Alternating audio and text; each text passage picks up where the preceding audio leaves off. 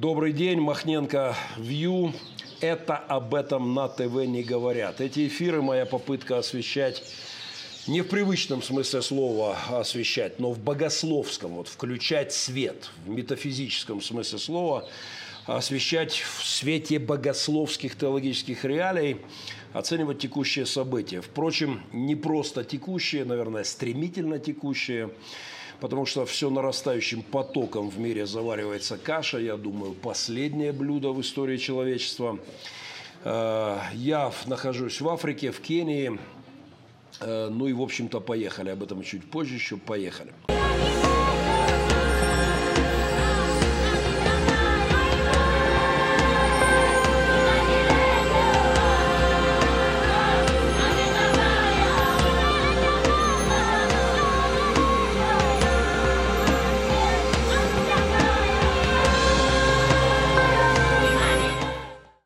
Давайте, наверное, с этого и начнем. Пастор, на что оно вам надо? С назойливостью такой июльской мухи, знойным летом спрашивают меня в соцсетях постоянно люди, имея в виду мои поездки в Африку.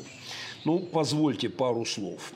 Последний крестовый поход, как говорилось у Честертона э, о битве идей последнего времени, о таком главном сражении мировой, в мировой истории, о войне человека с Богом, позвольте вот назвать этот блок «Последний крестовый поход». Знаете, во времена мирового терроризма не лишним будет напомнить сюжет – совершенно замечательного богословского детектива, моего любимого э, Честертоновского «Человек, который был четвергом». Я попрошу свою помощничка здесь вот обложечку хотя бы кинуть э, в верстку. Э, вот в этом сюжете Бог принимает главного героя в своеобразное, крайне оригинальное отделение полицейских философов сражающихся с безбожными, а значит, в знак равенства с разрушительными, с кровавыми идеями. Вот как есть полиция обычная, которая работает с совершенными уже преступлениями. Есть там полиция нравов в некоторых странах, которая работает с э, этическими, не криминальными процессами. А в романе Честертона есть полиция высшая, вот, элитарное, философско-богословское подразделение. Это самый, что ни на есть, такой спецназ интеллектуальный в высочайшем смысле этого слова, куда там э, всем э, ФБРам, э, что там, Ми-6 или Ми-7 и всяческим Масадом. Вот, вот как пишет у Честертона полицейский представляет своему будущему коллеге. Он говорит, обычный сыщик узнает из дневника, из каких-то записей бандита, преступника или из счетной книги, бухгалтерии, узнает, что преступление совершилось. А мы, говорит полицейский э, философ, узнаем из сонета, из стиха, в котором выражена какая-то идея, узнаем из сонета, что преступление совершится. Так вот, после того, как у главного героя Честертона, как его принимают в полицию, ему принимает Бог в полицию, ему вручают карточку с надписью «Последний крестовый поход». Если хотите, я имею честь быть представителем такого клуба полицейских философов, полицейских богословов, полиции идей – вот э, так имеет право вообще-то называться, по большому счету, любой христианин. Потому что, напоминаю, оружие воинствования нашего не плотские, но сильные Богом на разрушение твердынь. Ими не спровергаем замыслы, замыслы рассуждения, размышления, соображения, идеи, парадигмы. Это слово можно перевести так. В других переводах ору... вот мы воюем с крепостями, сильными твердынями из мыслей, идей и образов людских. Идеи, стереотипы, предрассудки, демонические парадигмы – это есть те крепости, которые должны штурмовать христиане, чтобы, разрушая их, добираться к главному, к человеческим сердцам – Однажды я читал Писание и споткнулся об одно, как я называю, споткнулся об одно место в Писании. В послании к Ефесянам Павел пишет, что люди отчуждены от жизни Божьей по причине. И дальше указывает две причины. Первое – по причине невежества. Вторая – и ожесточение сердец. Обратите внимание, что невежество стоит здесь на первом месте, как крепостная стена, за которой прячется сердце, сама вот, сам замок, да, сердце человеческого. То сердце, которое делает выбор, оно прячется за стеной предрассудков, стереотипов. Невежество – это то, что должно быть разрушено, чтобы добраться э, к сердцу, чтобы расчистить дорогу. Его невежество, стереотипы, ложные предрассудки, их надо тараном разбивать, чтобы добиралась к сердцу человека благая весть, та или иная правда, э, какие-то важные вещи. Наш последний крестовый поход – это битва с идеями, это с теомортией, с мертвостью Бога в нашей культуре, э, в социокультурных Э, наших стереотипах, в наших картинах. И надо сказать, что с этого поля боя, вот, сражения парадигм, сражения идей, каких-то теологических, философских, культурных концептов, подавляющее большинство христиан ну, на самом деле дезертировало. Беззаконие торжествует в мозгах и уже потом в обществе человеческом. У меня есть проповедь под названием «Непротивление мунтинизму и коммунизму. Я настоятельно рекомендую эту проповедь посмотреть и подумать э, вот об этом сражении идей, об этой гибридной войне демонов. Но это уже название другой моей проповеди, ее тоже можно найти. Я прошу моего помощничка как-то хотя бы обозначить э, какими-то обложечками это дело. Прогуглите «Непротивление мунтинизму и коммунизму». Э, и подумайте, это принципиально важно для понимания того, чем я вообще занимаюсь в Африке, и почему даже в Африке я занимаюсь вот этим выпуском Махненко Вью. А, ну, к мунтианизму мы еще вернемся. Я просто хочу напомнить, что Нобелевскую премию э, в 20 уже, в 21 уже веке получили экономисты, доказав, что если нет информационного сопротивления, если нет бит, нет сопротивления в сфере интеллекта, идей, парадигм, э, то плохие вещи выдавливают хорошие. Э, эти экономисты, они доказали это на базе поддержанных автомобилей. Их тезис гласил, что если нет информационной здоровой среды и сопротивления лжи, то плохие автомобили, как это ни странно, выдавят с рынка хорошие. Э, и дай бог бы с ними, с автомобилями, но все намного серьезнее. Этот принцип работает в поломанном мире. Если нет честного, здорового, Э, света информационного, если нет контрполемики, если нет оценки экспертов, то плохие книги выдавят хорошее. Это уже куда серьезнее, чем машины. Плохая музыка выдавливает хорошую на наших глазах. Э, плохое искусство э, отправляет на свалку хорошее или передвигает какие-то архивы для, для единиц. Но самое главное, плохие э, философские концепты и самое страшное, плохие, плохое богословие выдавит хорошее, плохие церкви выдавят хорошее. Мы это наблюдаем по всему миру. Ну, давайте посмотрим на самые крупные церкви в Украине. Это же позорище просто нашей нации, да, аферисты, абсолютно аферисты, аморальные типы, э, и народ толпами, толпами присутствует. А когда мы оказываем информационное сопротивление, вот мы вступаем в войну за здравость, за, за здоровье церкви, за, за качество э, духовности. Мои эти эфиры, как и мой визит в Африку, как и моя работа здесь, это э, моя личная последняя, мой личный последний крестовый поход, которому, как я верю, человечество приблизилось вплотную. Но мы еще вернемся к мунтинизму. У нас есть на то интересный повод в сегодняшнем Махненко Вью. А пока немножечко о контексте. Но сперва 20-секундная реклама с моей карточкой в Приватбанке. Я здесь на экваторе и буду благодарен за ваши пожертвования, за которые мы можем приобретать какие-то подарки для наших детских домов. Буквально через несколько часов я отправляюсь на ночную улицу где эти дни мы будем служить беспризорной детворе. Мы вернулись из нескольких детских домов. Короче говоря, кто может поддержать, приват-карточка в этой рекламе. И мы возвращаемся через 20 секунд.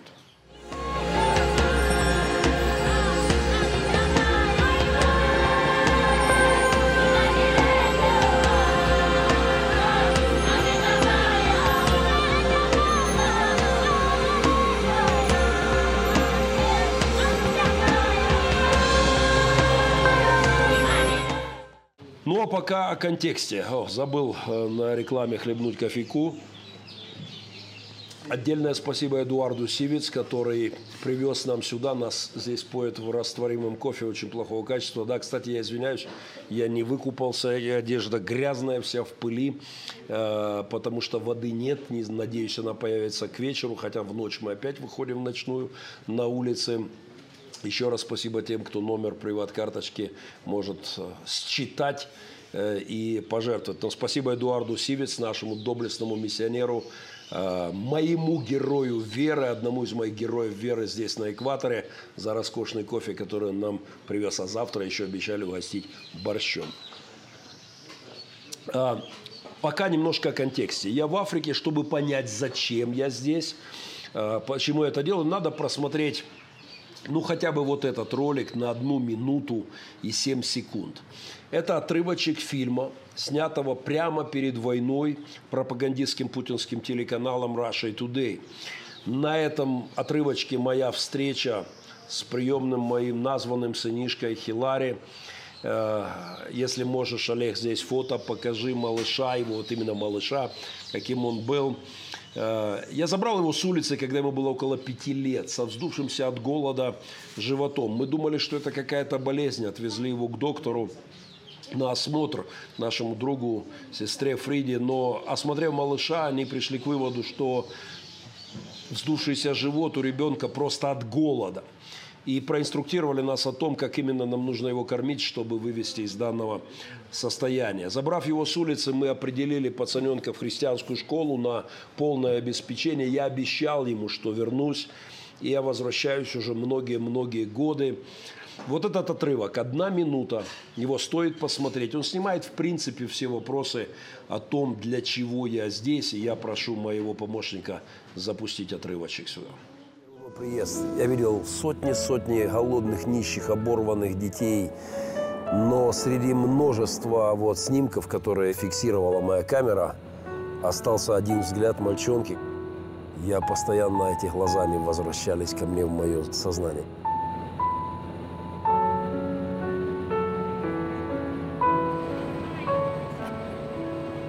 Я вернулся через год уже с командой друзей, и я попытался найти этого мальчонку. Hi guys. Anybody knows Hillary? Where's Hillary? Muzungu. African. Yeah. Hey. Muzungu, yes. Muzungu, yes. Africa, no. Africa, no. Who is this big man? Come on! nice to see you again. nice to see you again. You love it. Как вам встреча с моим сынухой несколько лет назад? Э, шесть лет назад это было. И я очень благодарен, что сегодня он уже не прыгает мне на шею с разбега, потому что моя шея явно уже не выдержит э, прыжка э, такого здоровеющего с каждым днем мужичка. Но наше первое прощание с Хилари было весьма драматичным. Кстати, Хилари, Хилари, Хилари, Хилари, oh, come on, uh, very accurately, just just for say hello, for just be careful, be careful, be careful, come on, come on, come on, come on. Вот сюда, вот сюда загляни, just for, just for second. Вот, это, вот этот мужичок и есть тот мальчишка, который только что прыгал мне на шею. Uh, say hello, Ukraine. Hello, Ukraine. okay, come on, be very careful. Don't, okay. Uh, вот так изменилась картина за эти годы. Когда я первый раз прощался с ним, это помнит моя команда, он схватился за свою голову, упал на стол просто и целый час, наверное, минут 40-50 он рыдал, у него была истерика, мы не могли его остановить. Но я обещал вернуться, вернуться. Он ждал меня ровно год, и мы вернулись. И возвращаемся вот уже много лет. Естественно, тут же переодеваемся. Э, этот праздник, э, одна из любимых процедур моих и, естественно, его. И вот нынче мы уже вместе здесь служим Богу и людям. Сегодня вместе отправляемся, уже служили полдня вместе. И отправляемся в ночную смену. Служим здесь детворе, сиротам, как и он когда-то брошенным беспризорным детям. Позвольте мне продемонстрировать вам, как он, как Хиларий вот сегодня радовался. Э, вот буквально Буквально я хочу, чтобы вы полюбовались э, его сегодняшним танцем. Э, и, может быть, Олег покажет фоточку, его обновка. Кроссовкам у меня претензии. Я ему доверил самому выбрать свою одежку. Э, уже взрослый парень. Раньше это делали мои старшие, мои приемные сыновья. Покупали ему здесь, все это одевали его. Но сегодня он это уже делает сам. И к кроссовкам претензий нет, но вы полюбуйтесь этими роскошными брюками. А, ну и от радости он даже в этих брюках вот сплясал. Сегодня фрагмент танца я тоже прошу здесь, э, прямо здесь э, вмонтировать.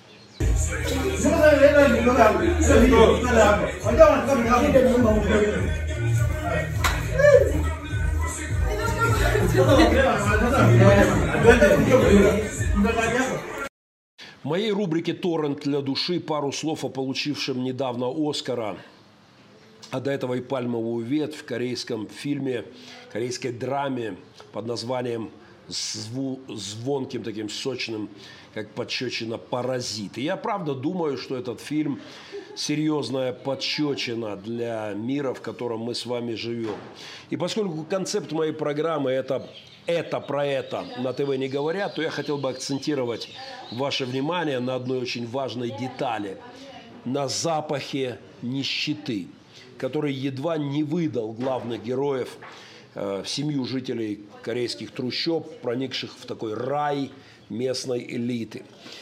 Э, запах – это тема, которая актуальна для меня вот прямо сейчас. Знаете, когда я сел в самолет, у меня была хохма – Э, попрошу опять же моего помощника здесь вмонтировать, э, вмонтировать небольшое, э, небольшую вот фотку эту поставить. Рядом со мной села девчина, и я хорошо сплю в самолете, но и рассчитывал выспаться, хотя бы часов 5-6 поспать за время перелета ночного. Но девчонка, которая рядом села, африканка, она тут же отключилась, облокотившись на мое плечо. И, и, и так нежно вот этот куст на голове, это ее прическа роскошная. И так нежно сразу начала посапывать, что я чувствовал огромную неловкость ее как-то э, скинуть, оттолкнуть.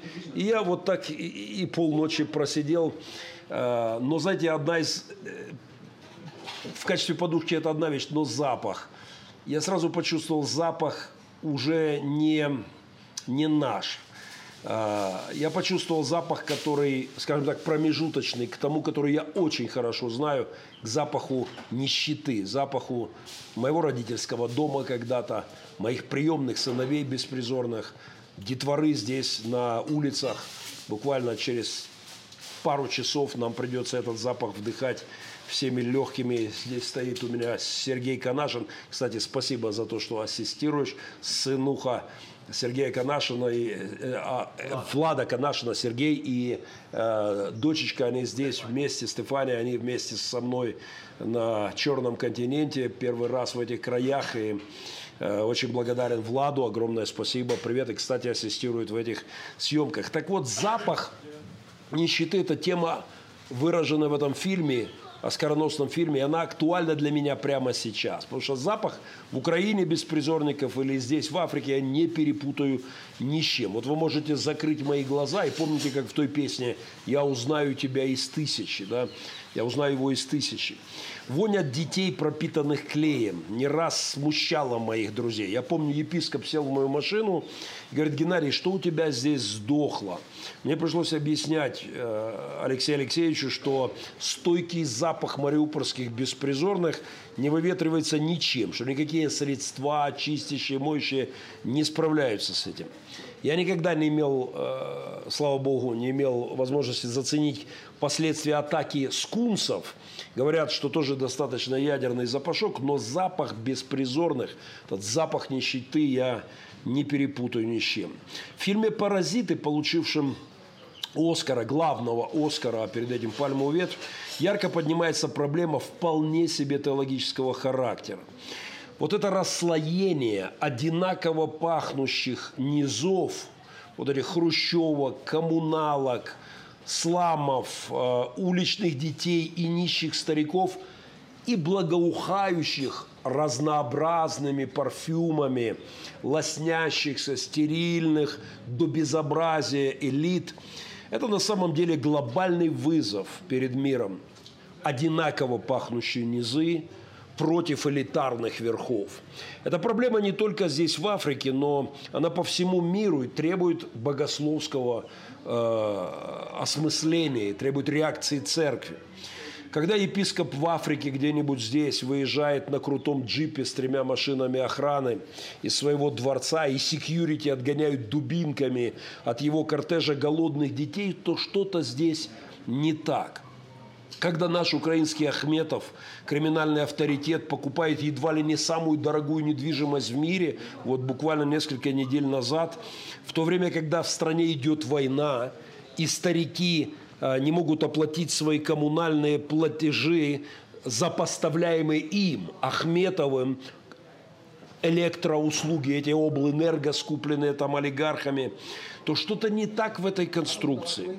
И когда я смотрел этот фильм, я думал, ну, безусловно, вопрос о том, кто паразиты, дан в фильме. Это не низы, которые живут по подвалам, как, как раз как многие паразиты, там грызуны, насекомые подвальные. Нет, паразиты – это как раз те самые элиты, забывшие в своем безбожии понятие стыда, ответственности, о котором не раз говорится в Писании. Первый псалом, прочитанный мной вообще в Библии, 72-й псалом, э, говорит так, что о благоденствии нечестивых – Э, которая смущает, а я чуть не пошатнулись ноги мои, чуть не подскользнулись стопы мои, я позавидовал безумным, видя благоденствие нечестивых. Вот это благоухание верхов.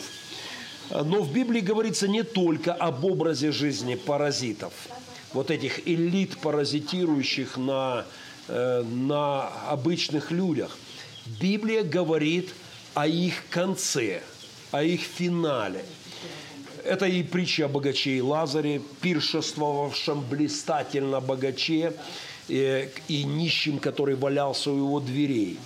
Это и в том же 72-м псалме говорится о конце паразитов элит. Вот, например, э, псалмопевец Асав в 72-м псалме говорит, «Я не мог это уразуметь, как так?» э, Почему одни зажираются до безобразия, другие умирают с голода? И вот это хороший финал. Доколе, я не мог это понять, говорит псалмопевец, пока доколе не вошел во святилище и не уразумел конца их. Пока не увидел, пока мне не открыто было, как, как все закончится для них, для паразитов. И вот как закончится.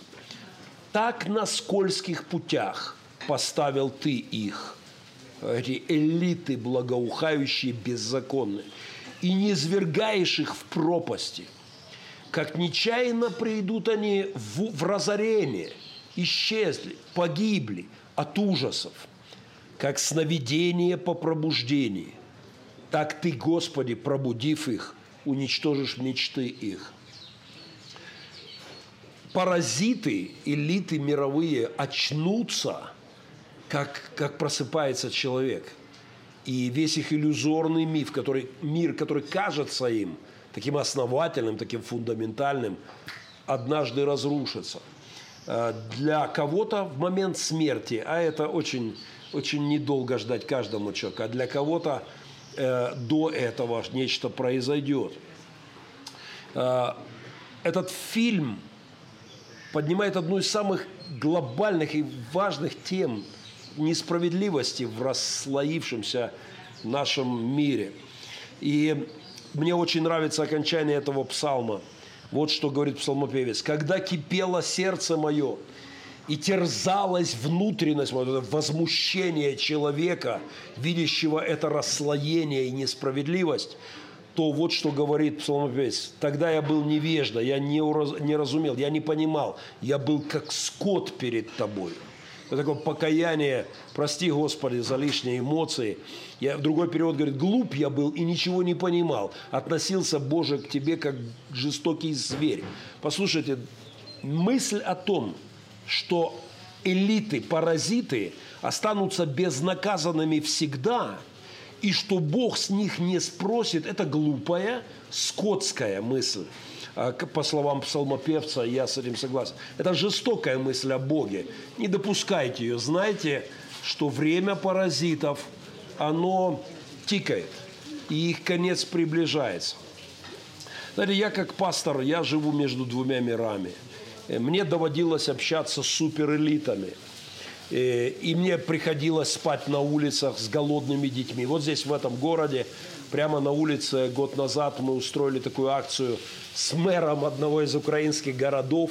Мы спали, привет, привет, э, привет, Павел. Мы спали прямо на улице между голодными, ну, правда, мы их подкормили в ту ночь хорошо, мы отпраздновали мой день рождения, что я намерен сделать и сейчас. Кстати, можете меня поздравить с предстоящим днем рождения – на ту же самую приват-карточку, которая сейчас появится где-нибудь на экранах, и перечислить денежку, мы сможем закупить больше продуктов для детворы на улицах э, здесь и устроить пир.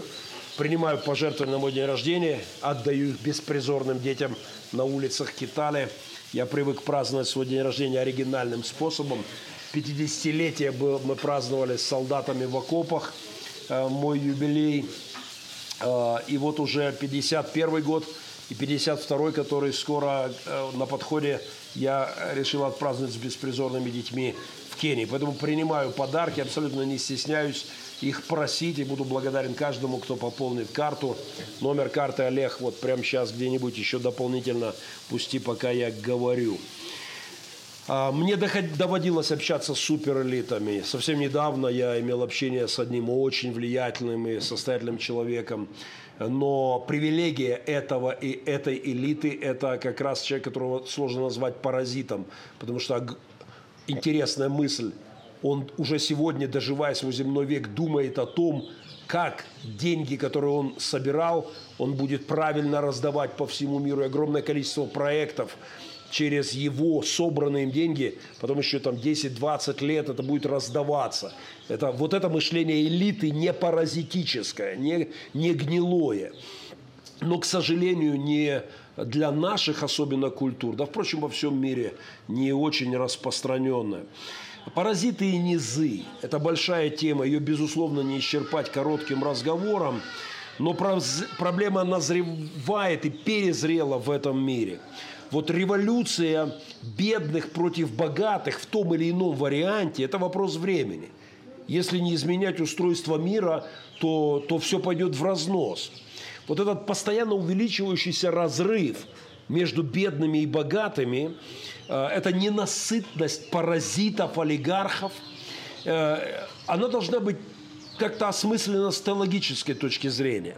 Вообще я уверен, что, что антиолигархизм – антиолигархическая тематика должна занять достойное место в евангельском реформаторском богословии, в реформаторском послании, э, послании церкви. Просто пару цифр. 85 самых богатых людей мира обладают богатством, превышающим 50% того, что имеют остальные. 50% э, денег – ресурсов этого мира в руках 85, 85 э, самых богатых людей мира. Один процент людей планеты обладает более 50% богатств. Кипсонга мы были вчера Сейчас я жду моего друга из, Кипсонга, из Кипсонга, вдову моего друга, умершего не так давно. И там, где мы были, замечательное служение организовала женщина. Сегодня я спросил у хлопчика, он здесь также недалеко, он живет в этом сламе, в этом Кипсонга. И спасибо, кстати, тем, кто перекидывал денежки на карточку. Мы уже пошли какие-то закупки делать, вот в частности ему. Вчера я глянул на его обувь, пацан живет на свалке и ходит в какой-то развалюхе абсолютной. И ему тоже перепала сегодня обновочка хорошая. Но вот я спросил у него сегодня, э, Джордж, сколько стоит, за сколько женщина продает себя в вашем сламе, э, какая цена за ночь э, проституции. И он ответил, что это стоит разные цены, говорит, но может быть 50 шиллингов, может быть 100 шиллингов. То есть я перевожу на наши украинские, это где-то там 10, 20, 25 э, гривен. Это, это 5, э, это, это полдоллара или доллар. Женщина, чтобы купить, это цена, за которую можно здесь купить пару яиц для нее и для ее детей, чтобы хоть что-то покушать или какую-то горсть бобов. Вот мир, в котором мать, чтобы выжить своим детям, вынуждена продавать себя за два яйца или гроздь бобов, и в котором Ахметовы всяких мастей покупают самую дорогую недвижимость в, ми в мире, этот мир, конечно, требует перемен. В свежей лекции профессора Андрея Баумейстера э, под названием «Сумерки идолов» или «Утрата смыслов и целей», рекомендую, кстати, Речь идет в, этом, э, в этой лекции, небольшом таком обзоре, речь идет о том, что ряд, ряд привычных ментальных идолов падают прямо на наших глазах. Что я как пастор, конечно, не могу не приветствовать, но в том числе падает идол свободного, никем не контролируемого, никем не ограниченного рынка, где богатые богатеют, паразитируют и выжимают последние соки и дуреют просто от богатства, а, а, а люди и дети умирают с голода. В мире, где не работает совесть, в крайне испорченном мире. Как говорил Небур, э, грешный человек – Э, в чрезвычайно грешном обществе, да, в социуме. В этом мире нужны какие-то регуляторы. Это не призыв к коммунизму и к экспроприации экспроприированного. Это, конечно, это, конечно, не призыв к паразитам вот взять и превратиться вот так в ягнят. Но если хотите, с одной стороны, это призыв к протрезвлению элит, а, потому что господа паразиты как сновидение по пробуждении. Так ты, Господи, пробудив их, уничтожишь мечты. Говорит псалмопевец э, о том, что несправедливость в этом мире, несправедливость паразитов будет, безусловно, остановлена. Я пойду через несколько часов на улице. Я, наверное, попрошу здесь моего помощника монтировать отрывочек о том, как это происходит на улицах, на улицах э, с беспризорными детьми. Пожалуйста, Олег, прямо сейчас, может быть, какой-то коротенький отрывочек из наших ночных с беспризорниками в Африке мероприятиях. Well, I will say three, two, one, and we will start, okay? Yes. Okay. Yes. No, like this. Three, two,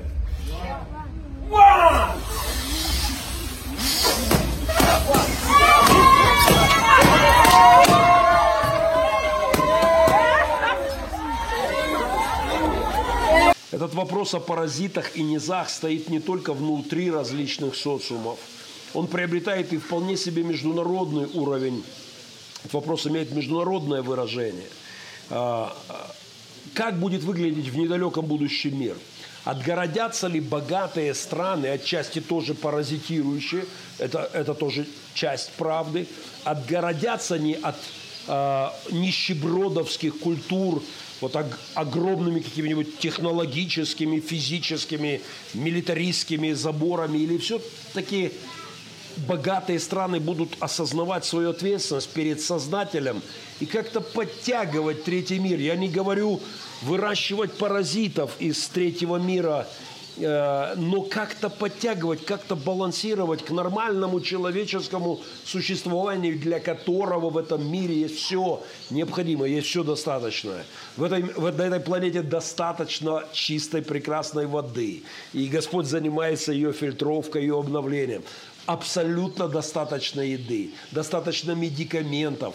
Просто что-то не так с человеком, и это все портит.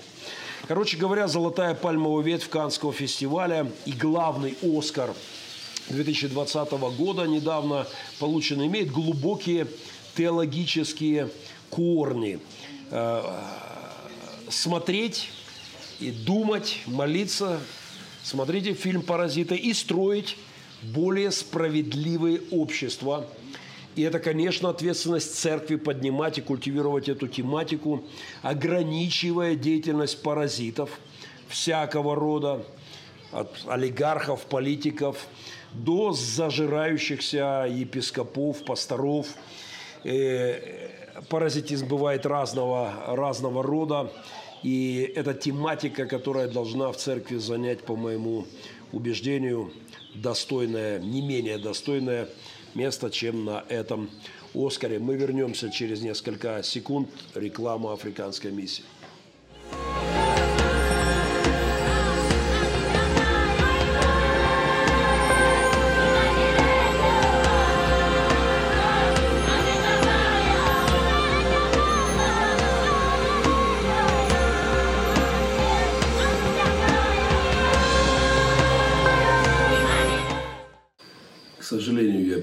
Эфир а, кусками, и вот в данный момент, вернувшись поздно ночью с улицы, где мы служили беспризорной детворе, и которую я приглашаю местную басоту на свой уже вплотную приблизившийся день рождения. благодарен тем, кто поможет мне моих гостей принять и накрыть хорошую поляну. А давайте, наверное, так и сделаем. Вот прям полюбуйтесь отрывочком. Вот просто сегодня ночью мой друг с телефончиком прошелся вдоль ряда этих пацанов. 80% из них абсолютно не в адекватном состоянии из-за клея. Среди этих подростков и даже мужички, мужичков есть совсем маленькие пацанята, невменяемые от клея. И мы продолжаем нашу миссионерскую работу. Давайте, наверное, вот прямо здесь маленькую вставочку и сделаем о том, как это происходит.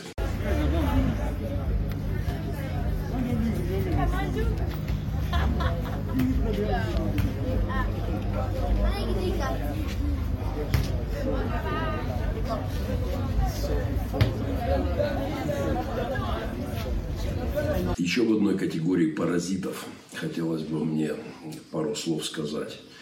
Издевающихся над свидетелями Иеговы, э, беспредельщиков э, в погонах. На совести всех молчащих в России, вот молчащих, мычащих, не знаю, там, мочащихся от страха. На, на совести их не только гибель людей в Грузии или где-нибудь в Донбассе, на на сердце в ответственности этих аллилуйчиков Путина, в том числе епископов, воздающих хвалу великому кремлевскому кормчему, на их совести еще и мучения религиозных диссидентов, в частности, свидетелей Иеговы. При всех моих претензиях к богословию и самой организации свидетелей Иеговы выдавать этих пацифистов беззубых религиозных людей за экстремистов можно только очень сильно ударившись э, обо что-то головой. Тем не менее, именно это происходит в России уже в каких-то вполне себе промышленных масштабах. Под кстати, молчание э, протестантских епископов за абсолютно редким исключением. Буквально вчера у Юрия Кирилловича Сипко на страничке среди прочих претензий к власти – Э, абсолютно внятных пасторских э, видел и вот это и этот тезис по поводу свидетелей Иеговы. К сожалению, тут же рядом странички российских видных епископов, где все очень духовно, все очень, очень так, они говорят о каких-то богословских нюансах, с очень духовными лицами выкладывают свои инстаграмы и от которых на самом деле подташнивает, потому что в это время идет издевательство над их народом, издевательство над законом, издевательство над церковью и, и, и совершенно какой-то маразм по отношению к свободомыслию религиозному. На днях последователя свидетелей Иеговы, напоминаю, признанной экстремистской, боже мой, запрещенной организацией в России, Вадима Куценко из Забайкалия, несколько задержали в ходе массовых, массовых обысков у верующих. Э, когда я ехал по России в велотуре, были такие местечки, был такой регион, где нам э, милиция сказала категорически, вот эти 200 километров никакой стоянки, ночевки быть не может, потому что здесь поселки, э, в которых живут битком, забиты поселки радикальными мусульманскими экстремистами. И в эти поселки они вообще не суются, вот эти доблестные господа в погонах. Но зато массовые обыски у верующих это уже норма. Так вот, э, господина Куценко, свидетеля Иеговы, под пытками и угрозами заставляли дать признательные показания, как заявляет его адвокат, и об этом писал инсайдер. А, всего в тот день было 40 адресов, 40 обыски по 40 армия спецназов была поднята против террористов, в кавычках, свидетелей Иеговы в районе Читы, только в районе Читы. Несколько десятков человек после этого доставили на допросы. Э, в том числе четверых потом оставили в изоляторе временного содержания, признав подозреваемыми по статье создание экстремистского сообщества. Э, там было много всего интересного, но в пресс-релизе по этому поводу Следственного комитета, Следственный комитет России – менялось этим людям, меняется сбор пожертвований. То вам, ребята, не виноградники маркиза Карабаса э, Медведева размером с два Ватикана, напомню, в Тоскане, размером с два Ватикана, виноградники у вашего Медведева.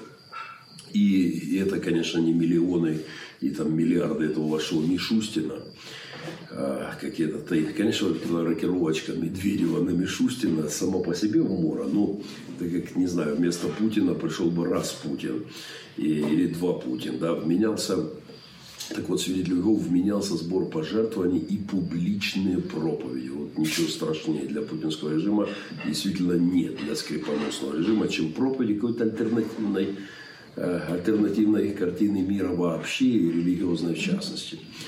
31-летний Куценко рассказал адвокату, что в день его задержания в квартире тещи, стало быть, теща уже за 60, так если ему 31, представьте, наверняка, э, наверняка женщине там под седьмой десяток. Так вот, сотрудники правоохранительных органов в 23 часа в 11 ночи вывезли его в лес в машине, где пытали током, током, требуя признание вины током, друзья, свидетеля его, экстремистам. А, честно говоря, мне иногда охота, чтобы каким-нибудь током ударили епископов в России, чтобы мы просто очнулись. Не чисто не в пыточном смысле, а в смысле просто приведения их э, в сознание, возвращения, реанимации их сознания и совести а, по поводу того, что происходит, и по их личному поведению, абсолютно безобразному молчанию. Применяли удушающие приемы, пускали в этот момент ток электрошокером, пускали ток в ноги и в живот, били по лицу и шейному отделу позвоночника, где у этого Куценко была старая травма. Его пинали, угрожали, что на зоне его опустят. Э, говорили грубости и оскорбления, но как иначе может вести себя доблестная полиция постсовет, с СССР в голове Дзержинским на портретах. Э, в ходе этого допроса они, э, силовики, представились нацгвардейцами. И завернулась, это закрутилась ситуация. Да, у этой истории была, была предыстория. Еще в прошлом году, летом, когда группа свидетелей Говы отдыхала у реки, рядом с палатками э, свидетели Иеговы замечали за собой слежку. Представьте, бедные люди, религиозные диссиденты, выехали к реке отдохнуть там, и, и вот у них вокруг палаток бродят сыщики. Слежка. Также свидетели Иеговы обнаруживали э, устройство слежки и скрытой аудиозаписи. Кстати, пару лет назад была уже совершенно маразматическая ситуация, когда видео и аудиозапись была обнаружена, велась в квартире, в однокомнатной квартире молодой супружеской пары свидетелей Иеговы. То есть эти э, штирлицы, они вмонтировали там эти пиркин, пин, пинкертоны, вмонтировали э, видеокамеру в однокомнатную квартиру молодой супружеской пары, чтобы доказать, и предъявить им обвинение в нелегальном экстремистском сообществе, которое собирается на дому свидетелей его. А, кстати, среди прочих вот обыски проходили в доме 62-летней э, жительницы э, Хилка, наверное, поселок такой, Ольги Поляковой, инвалида третьей группы. И хотя она с трудом передвигается, ее вызвали, надо, увезли после обыска на допрос. В том же городе доблестные силовики, вот эти негодяи, э, проводили обыск в, семь... в еще одной семье, где оба супруга на инвалидности воспитывают несовершеннолетнего дочку. Во время обыска супруга вызывают скорую помощь, но несмотря на это, главу семьи увозят на допрос. Еще одна супружеская пара, проживающая в Светлегу, проживающая с четырьмя детьми несовершеннолетними, к ним ворвались рано утром. Во время обыска глава семьи почувствовал себя плохо, однако все равно забрали на допрос.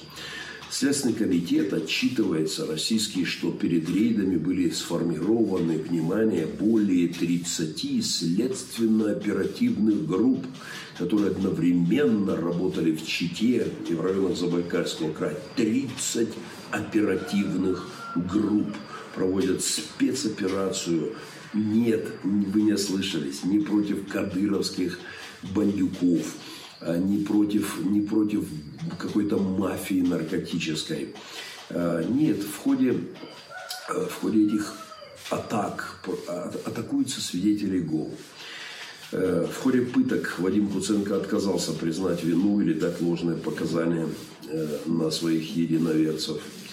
Мой респект Вадиму я протестантский пастор и подчеркиваю свое э, абсолютно внятное отношение к свидетелям Иеговы, как к организации. Я хочу просто пожать руку за мужество тем людям, которым, которыми сегодня издевается система и которые сохраняют честь и достоинство в отличие от атакующих их, э, атакующих их негодяев.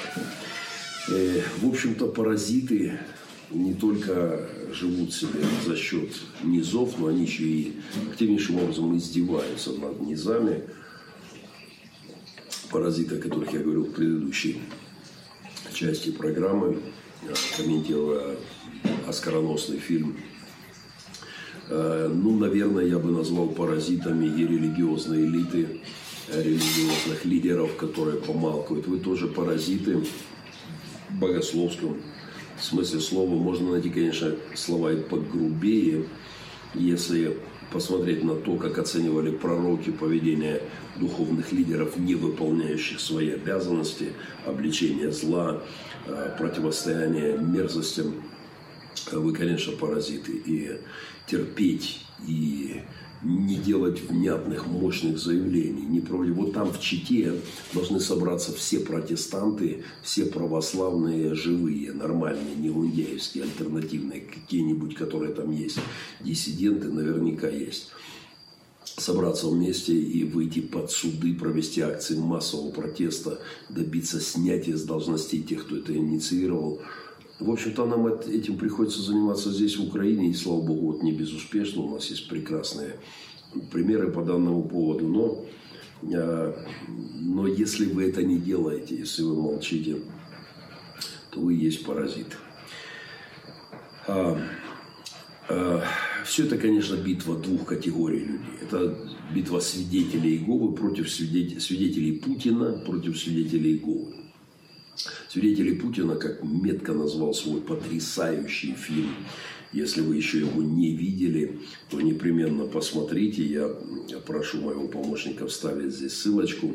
Эта картина в 2018 году получила главный приз на Art Dog Fest, на том же фестивале, где «Почти святой» фильм о вашем покорном слуге получил гран-при в 2015. Вот в 2018 году на Art Dog Fest получил э, фильм «Свидетели Путина» главную награду Гран-при.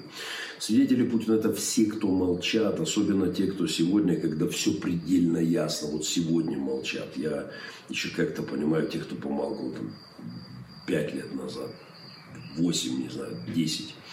Свидетели Путина – это, безусловно, куда более страшная секта. И мне крайне грустно, что в нее входят как раз многие христиане России, многие, многие протестанты России. Все, кто молчит, вот вы свидетели Путина. Когда я смотрю вот эти ваши все инстаграмы с прекрасных конференций, э, какие-то очень высокодуховные посты, иногда обличающие те или иные грехи, заявления какие-то, я не могу спокойно слушать. У меня в ушах, когда вы обличаете какое-нибудь там употребление спиртного или курения. У меня звучат слова в ушах о, о поведении части священников во время фашизма. Э, кто-то сказал, что когда людей сжигали в печах рядом с их церквями, эти священники гневно осуждали в своих проповедях грехи анонизма своих прихожан. Э, извините за грубую аллегорию, но вот такая оторванная от э, реалий духовность, наверное, есть какой-то духовный анонизм, с которым вам надо разбираться. В будущих учебниках религоведения, говорю как худо-бедный специалист, вот, дипломированный в этой сфере, я историк, социолог, религиовед по светскому своему образованию – вот в будущих учебниках религоведения наверняка будет отдельная классифицированная такая секулярная религиозная подгруппа, как верующие в автократов и в диктаторов. И, конечно, российская ветвь этой секты будет называться исторические свидетели Иеговы. Я поздравляю тех, кто к ней принадлежит. Для тех, кто живет у нас здесь, в Донбассе, нам хорошо понятно вот это православленное Гундяевым Гундяевым и его псами сходство. Мы насмотрелись на борьбу за правоверность на оккупированных Россией в Донбассе территориях. Но наш ответ был защищаться, э, добровольцы, в том числе протестанты, капелланы, волонтеры, чтобы всех вот этих свидетелей Кремля не пускать, э, вот всех этих, которые проколоты этой скрепой, как в коллекции бабочек, да, от мозга до задницы проколоты с этой скрипоносной псевдоправославной идеологией, наш ответ был не сопротивляться, остановить их. И слава богу, нам это практически удалось. Ну, по крайней мере, э, вот в эти годы мы держим оборону. Короче говоря, я поздравляю всех свидетелей Путина с огромным успехом. 30 э, Боже, 30 подразделений подготовлены там где-то к борьбе с экстремистами только в Читинской области, где-то в в Чи, Чи, вокруг Чи, Читы. А, и, ну что, верной дорогой идете, товарищи чекисты и их поспешники.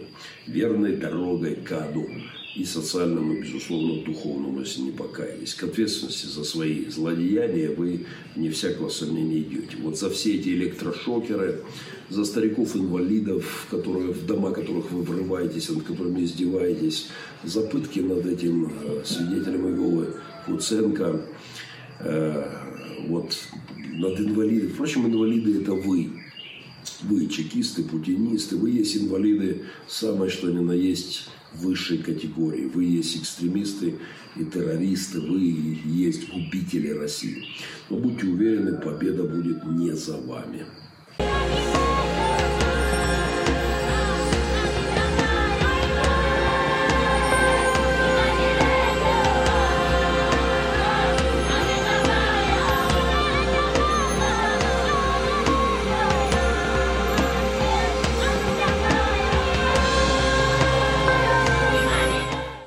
Ядерные мини-боеголовки, мини-боеголовки поступили к моему дню рождения на вооружение в США. Осмелюсь сказать, что мое пророчество 2014 еще года сбывается. Ядерные, там уже много всего исполнилось, ядерные боеголовочки э, на буквально несколько, пару недель назад, как это ни странно, радикально меняют ситуацию геополитического, вот всей этой геополитической колоды карт. В феврале 2020 года в США создан, и, ну, создан раньше и стал поступать на вооружение новый вид ядерного оружия. Боеголовки W76-2 малой мощности, менее 10 килотонн. Э, вот. Почему можно их так ласка, ласкательно боеголовочки. В начале февраля Пентагон подтвердил размещение новых ядерных боеголовок на подводных лодках, которые уже выходят на, патру... на патрулирование. Ну, это, знаете, такая половинка Хиросимы, четвертинка, восьмушка, не знаю, там, двадцатая часть Хиросимы. Причем это предельно точное оружие, это не так, как бы вот там приблизительно кинуть в какую-то сторону, абсолютно плюс-минус метр. Я напоминаю, что Little Boy, малыш, сброшенный на Хиросиму, был эквивалентом где-то от 13 до 18 килотонн тротила. Э, на Хиросиму, соответственно, э, на Нагасаки, соответственно, полетела 21 килотонна. Ну, а здесь вот такие маленькие, точечные маленькие ядерные бомбочки. Я могу э, согласиться с заявлением уже ряда экспертов о том, что это, это маленькая деталь в, вот, в раскладе карт мировых, она отменяет крупнейшую геополитическую катастрофу 21 века – уход Запада из мировой истории, который уже, в общем-то, объявлен и уже многие празднуют, заявляя о том, что Запад выдохся и больше нет никакого мирового полицейского и можно творить все, что угодно. Э, Бог делает сильными мировых лидеров. Это была самая... Бог сделает сильными мировых лидеров – Э, которые остановят э, имперский беспредел Путина. Это была одна из, одно из моих тезисов в том, что я увидел на, как картину развития событий. Это была, признаю, самая сомнительная часть моего пророческого сна. 2014 году, потому что я не понимал, откуда эти лидеры вообще могут взяться в современном обществе. Мы видим их хилость, их вялость, абсолютную оторванность от реалий и а, мысли о том, что можно в обнимку с диктаторами построить какое-то светлое будущее. Вообще все шло к тому, что Москва, говоря таким донбасским языком, языком донбасской подворотни, что, в принципе, было хорошо понятно языку путинской подворотни, о которой он как-то рассказывал, где он рос. Вот языком подворотни Россия брала на понт, блефовала да, э, в военном отношении. Она думала, что слабый, слабый технически, не технически слабый, в волевом смысле слабый Запад – утрется и позволит делать России все, что хочет вот этим всем кремлевским братишкам. Но на Западе, друзья, все-таки есть еще порох, и при том в виде э, не только воли, но и технических новшеств, которыми обладает э, эта часть э, абсолютно развитой цивилизации. Столкнувшись с превосходством НАТО вот, обычных э, вооружений безусловным превосходством.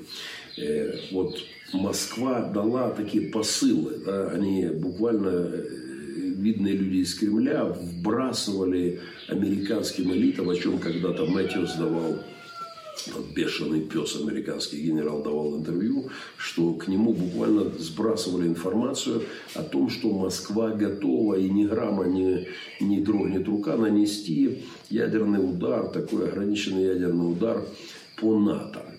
В случае, если, когда вот в Прибалтике какой-то конфликт, на какой-то конфликт решится э, Россия для восстановления своих имперских э, территорий, утерянных э, вздыхающей империи, вот такой попугай, да, они говорили о том, что в случае конфликта военного с НАТО не дрогнет рука применить ядерное оружие. И тогда э, у Америки оставалось буквально два варианта до недавнего времени. Оба варианта катастрофичные. Первый вариант э, в случае России, применения России ядерного удара Э, при каком-то обострении сюжета. Первый вариант – поднять ручки и сказать, слушайте, россияне, вы чокнутые, делайте, что хотите, э, забирайте там, что там, Прибалтику, не знаю, там, Украину, Польшу, Грузию, там, забирайте, что хотите, только, только оставьте нас в покое со своими ядерными боеголовками. Второй вариант, то есть Запад должен был утереться и оставить э, в покое Россию и довольствоваться вот своими там какими-то территориями, э, поддавшись этому шантажу. Второй вариант был э, просто уничтожить мир масштабными крупными ядерными ударами, просто поставить точку в истории человечества существования Земли. Но, друзья, буквально с, на днях у Америки появился третий вариант. Я рекомендую вариант точечного абсолютно хирургически точечного дистанционного ядерного ответа или для, для негодяев. Вот мне вчера буквально рассказывал мой друг Стив Репенбар о том, как его удаленно, точечно оперировали. То есть хирург не просто не стоял в операционной, вырезая его онкологические вопросы, но даже не был в соседней комнате. Он сидел где-нибудь, может быть, за сотни километров и, и, и вел операцию, тончайшую операцию роботом, который там где-то лазил и что-то там подрезал. Это вот э, новая техническая возможность Запада ответить э, точ, мелким конкретным целевым ударом, нажав на самые болезненные точки Кремля. Это безусловно, как это ни странно звучит из уст пастора, это безусловно э, проявление силы западного э, лидерства, американского лидерства, вот того самого deep state, да, глубинного, да, глубокого, основополагающего принципа, э, и который не позволит, я надеюсь, Э, безумцев в Кремле распоясаться окончательно. И с чем я, в общем-то, и поздравляю. Это мне очень нравится. Э, эта история, как бы я всегда был сторонником мирового полицейского, я всегда считал, что для очумевших Саддамов Хусейнов или каких-нибудь э, безумцев Мадура или Каддафи должна существовать, как и для Гитлера когда-то, воля и техническая способность. С этим проблем нет. А вот с волей э, должна существовать система сдерживания негодяев. Э, и это, безусловно, приятная штука. Вот, вот, например, что сказал Джим Мэттиас, бывший министр обороны США, э, вот тот самый бешеный пес – он, э, когда он говорил в одном из интервью, почему он рассматривает Москву как экзистенциональную угрозу для США, он говорит, что некоторые русские предупредили его лично, то есть где-то какой-то вот ему вброс был такой, что они будут готовы применить ядерное оружие в случае конфликта с НАТО в Прибалтике. Цитата. «Не думайте, что мы поставили крест на Эстонии, Латвии и Литве после того, как НАТО отправило туда горстку солдат», говорили каким-то образом министру обороны США, какие-то русские элитарные ребятишки.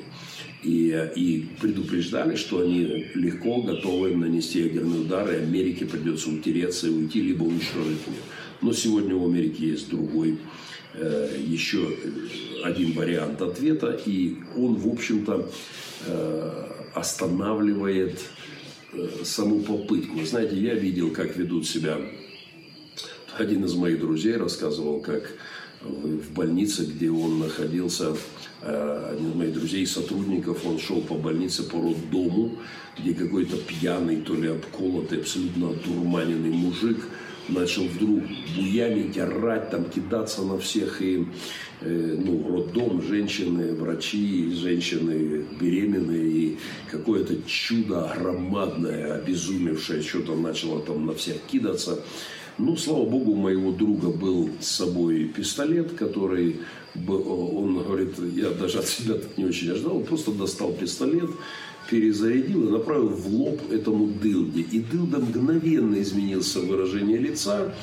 И, и как-то так, ну вот, браточек, ну все, прости, я тут перегнул. Вот ровно это уже сейчас видно, это происходит по... Э, в Кремле понимают, что есть теперь третий вариант ответа, и не стоит, в общем-то, э, дополнительно Э, дополнительно рыпаться. Я рекомендую всем по этому поводу статью Пиантковского под названием «В Кремле поняли, что проиграли Четвертую мировую войну». Э, Пиантковский в Кремле поняли, что проиграли Четвертую мировую войну. Я, наверное, эту вырезочку или заголовочек прошу моего помощника вставить.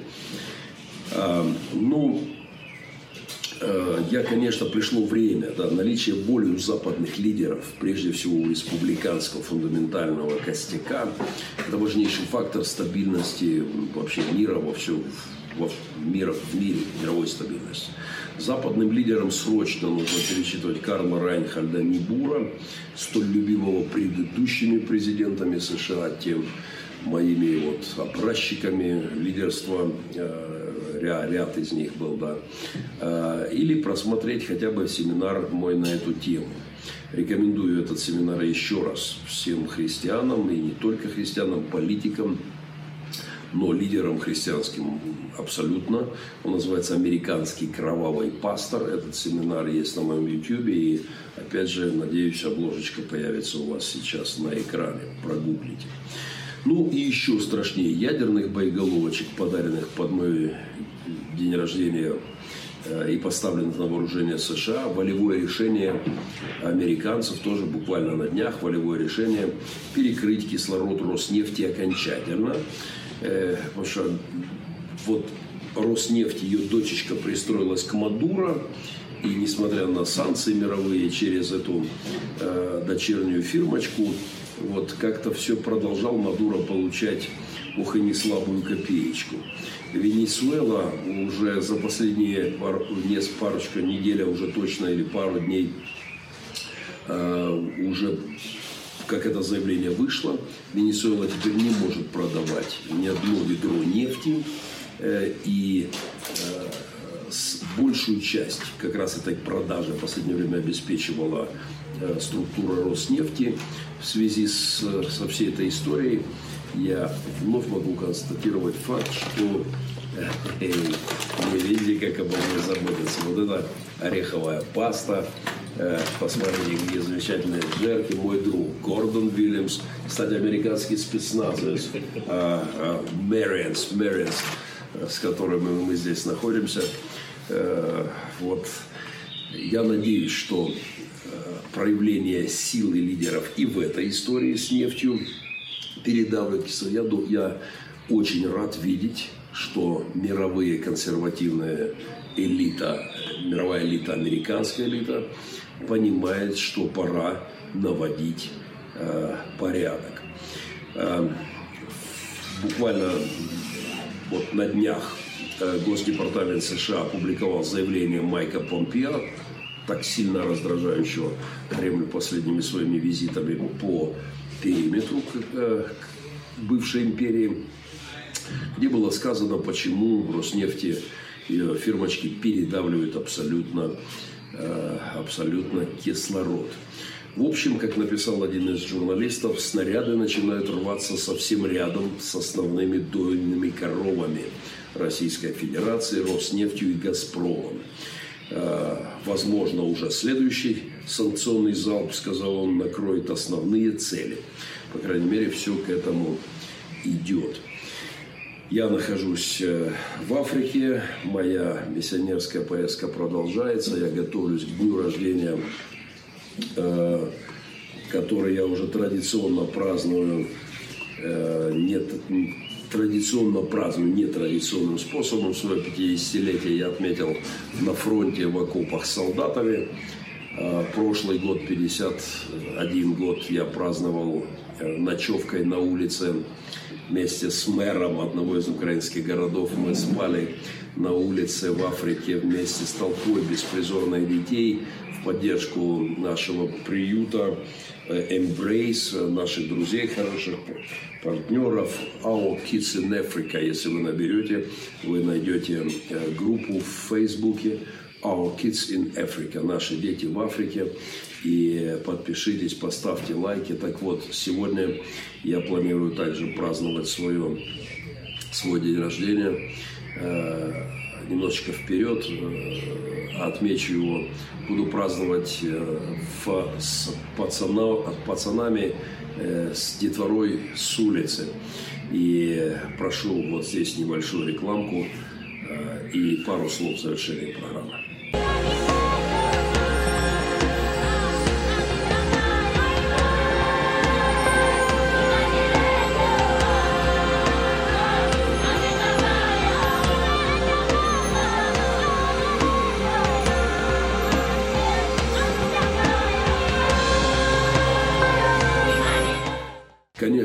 Хотелось бы сказать хотя бы пару слов о атаке в, на фронте Украины.